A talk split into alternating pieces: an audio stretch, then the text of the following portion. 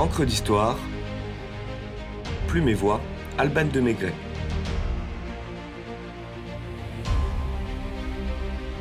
La pétillante histoire de la bière.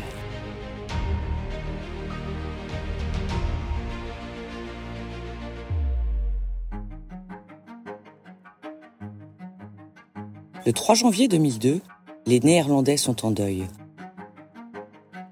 Alfred Heineken, le géant de la bière, vient de rendre son dernier souffle à l'âge de 78 ans.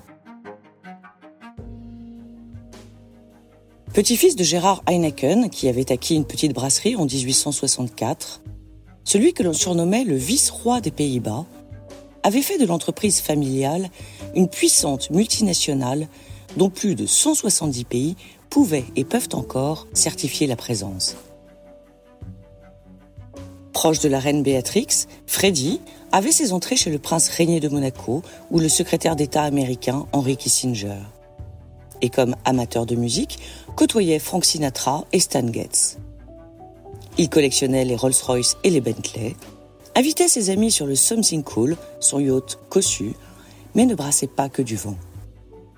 Aussi avenant avec les grands de ce monde que ses ouvriers, le milliardaire amstélodamois réduisit ses apparitions après son kidnapping en 1983, sans pour autant lâcher les rênes de l'entreprise.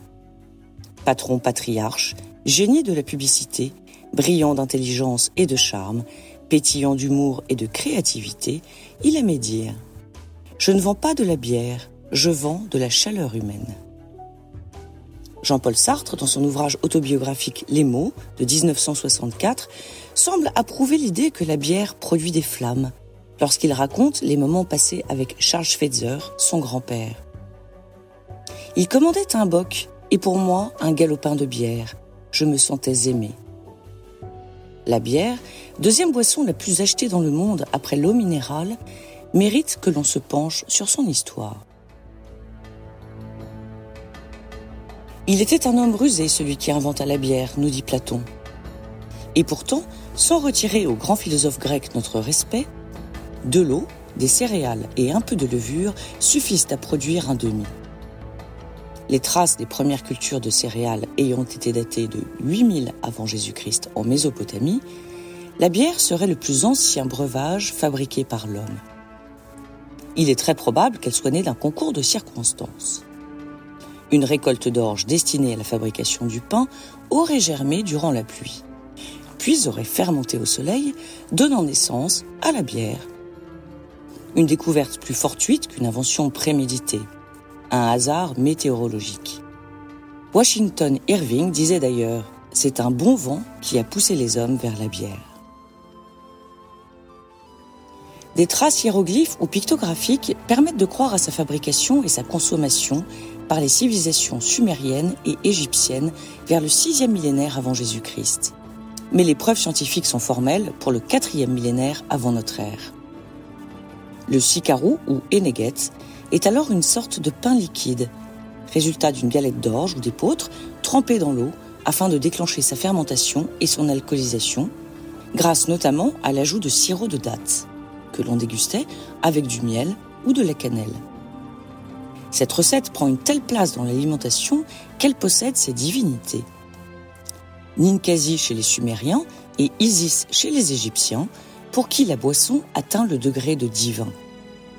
Ramsès II, surnommé le pharaon brasseur, assure la promotion de la bière. Est-ce à lui que nous devons cet ancien proverbe égyptien? La bouche d'un homme parfaitement heureux est pleine de bière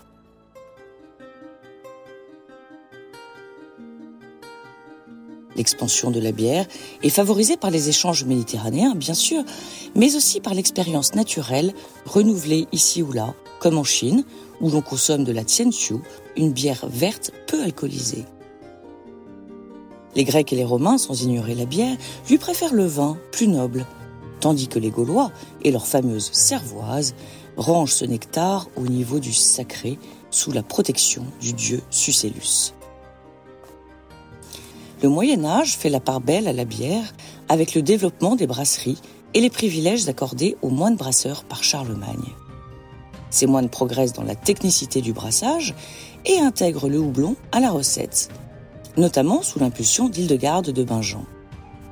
Cette bénédictine du XIIe siècle, femme de lettres, compositrice, devenue docteur de l'Église sous le pontificat de Benoît XVI, prouve les vertus apaisantes et conservatrices du houblon, qui est progressivement incorporé aux ingrédients de la bière, au détriment d'autres plantes amères comme la gentiane, l'absinthe ou la sauge. Au XVe siècle, Jean sans duc de Bourgogne, crée l'ordre du houblon et impose la plante comme arôme principal de la cervoise, qui devient bière en 1435 sur ordre de Jacques d'Étouville, prévôt de Paris. Jusqu'à cette période, les maîtres brasseurs sont presque exclusivement des femmes. À la Renaissance, la bière réussit à survivre malgré l'émancipation du cognac et l'arrivée des boissons du Nouveau Monde, comme le café ou le chocolat. Preuve en est cette réplique de William Shakespeare. Une pinte de bière est un mets de roi. L'aphorisme To beer or not to beer, that's no question, revenant bien plus tardivement au poète gallois Thomas Tippelt. Les pères jésuites établissent des brasseries, je cite, à l'usage et pour l'utilité du peuple, et offrent chaque jour aux ouvriers agricoles leur pinte de bière. Pourtant, c'est réellement avec la révolution industrielle que la bière prend son essor, grâce notamment aux travaux de Louis Pasteur, exposés dans son étude sur la bière en 1876. Si les étapes naturelles de maltage, brassage et fermentation conservent leur alchimie naturelle, les machines de refroidissement et la pasteurisation permettent aux brasseries non seulement de produire à plus grande échelle, mais également d'assurer une qualité égale et une hygiène irréprochable. Le chemin de fer assure la propagation de la bière qui chaque jour quitte l'Alsace pour rejoindre Paris. Les propriétés nutritives et désaltérantes de la bière étant acquises, les brasseurs travaillent dès lors sur son goût, son amertume, sa couleur, ses bulles. Le point commun entre William Shakespeare, Miguel de Cervantes ou Oscar Wilde? La passion des mots, me direz-vous, et vous n'auriez pas tort. Mais également celle de la bière, dont ces trois monstres de la littérature raffolaient.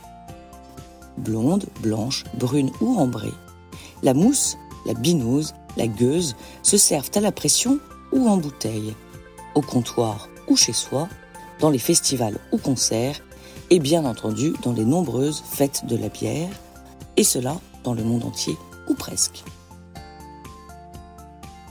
Galopin, demi, boc, pinte, chope, distingué, baron, chopine, formidable, parfait, girafe, à chacun son contenant en fonction de sa soif.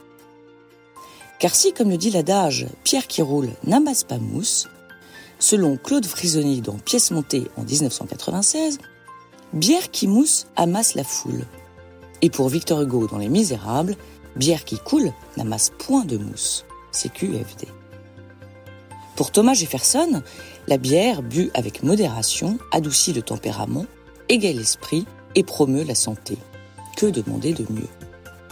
Et si l'on en croit Benjamin Franklin, bien que la citation soit controversée, la bière est la preuve indéniable que Dieu nous aime et veut que nous soyons heureux.